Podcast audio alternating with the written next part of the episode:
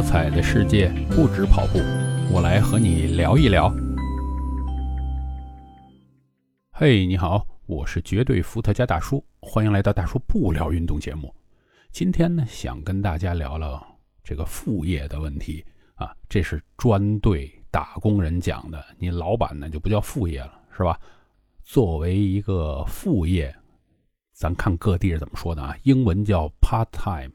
怕一部分时间你来干这事儿啊，其实这意思呢，是你自己能掌握的那一部分时间能干的事儿。粤语叫什么？背篓，秘密的捞钱，这也不能让老板知道啊。那先怎么说？呃，我这么多年呢，主要是打工啊，然后自己做这个有点老板这意思，时间比较短。那么这么多年。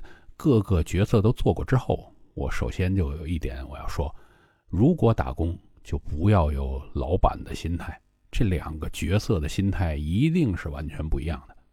那么这意思呢，不是说，哎，你打工的时候这企业好不好跟自己没关系？那当然不是。你企业效益好，自己这个收入也好，然后你对外边讲你自己的工作时候的业绩，肯定也会好一些。是不是你哪怕你说你要找下一份工作，人一听你上一份企业都是要倒闭的，那肯定对你没什么太好的印象，是不是？所以呢，打工人还是要对企业负责，要有什么？有职业经理人的心态，我一定要把这份工做好。那么，这个具体是说你做的很好，那这企业就好吗？也不是啊，就是你有这个好的表现，然后整个企业好不好呢？也要看运气，很多时候这个企业出了问题，未必是你的问题，甚至说你们整个团队都很强，问题是谁？问题是这老板，老板的问题在哪儿呢？也说不定他经营企业也行，但是他看的方向不对。就当年不是有句很流行的话吗？这个在风口，猪都能飞起来，说不定你老板站在这下风口，哈哈，再怎么努力，你们这行业再走下坡路了。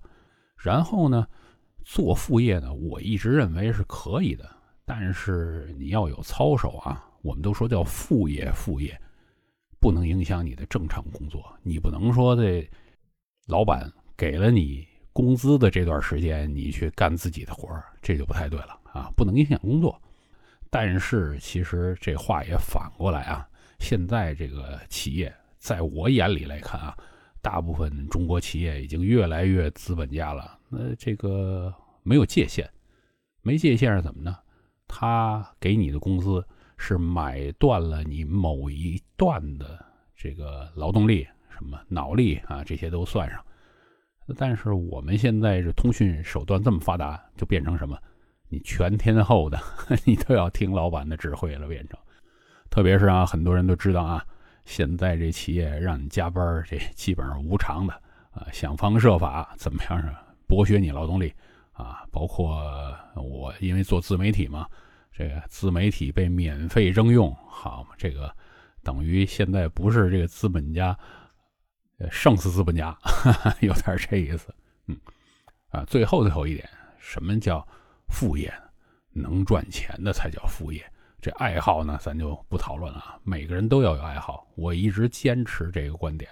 你这一个人呢，要是没有爱好，就是上班养活自己，回家就这个呃吃个饭、看个电视，一天就过去了，这挺没劲的。